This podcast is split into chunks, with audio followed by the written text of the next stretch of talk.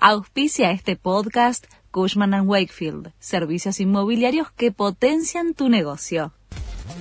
La Nación presenta los títulos del martes 3 de octubre de 2023. Axel Kisilov dijo que no sabía del viaje de Insaurralde a Europa. El gobernador bonaerense habló después del escándalo que involucró a su ahora ex jefe de gabinete. Me enteré por las redes sociales. Macri espiaba a sus funcionarios. No es mi caso ni mi función, respondió el mandatario para justificar su desconocimiento sobre el paradero de Insaurralde.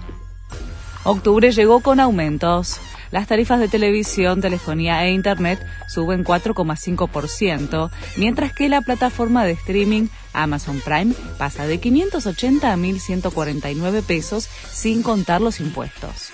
Las tarifas de taxi suben un 25% y las cuotas de colegios privados bonaerenses sin aporte estatal incrementan sus cuotas entre un 12 y un 16%.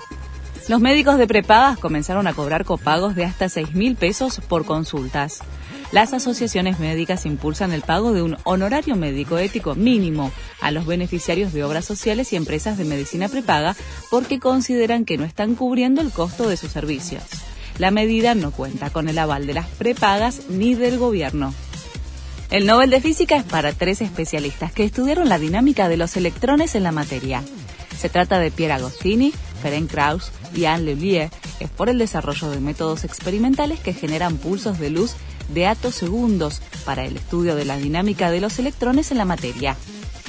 Bizarrap confirmó a Milo J como invitado de su Session 57. A través de un posteo en Instagram, el productor, recientemente nominado a los Grammy Latinos por Canción del Año y Productor del Año, además de otras cuatro nominaciones, compartió la foto oficial y anticipó el lanzamiento para mañana. Milo J es argentino, tiene más de 13 millones de oyentes mensuales en Spotify y está entre los 500 artistas más escuchados del mundo en esa plataforma. Este fue el resumen de Noticias de la Nación.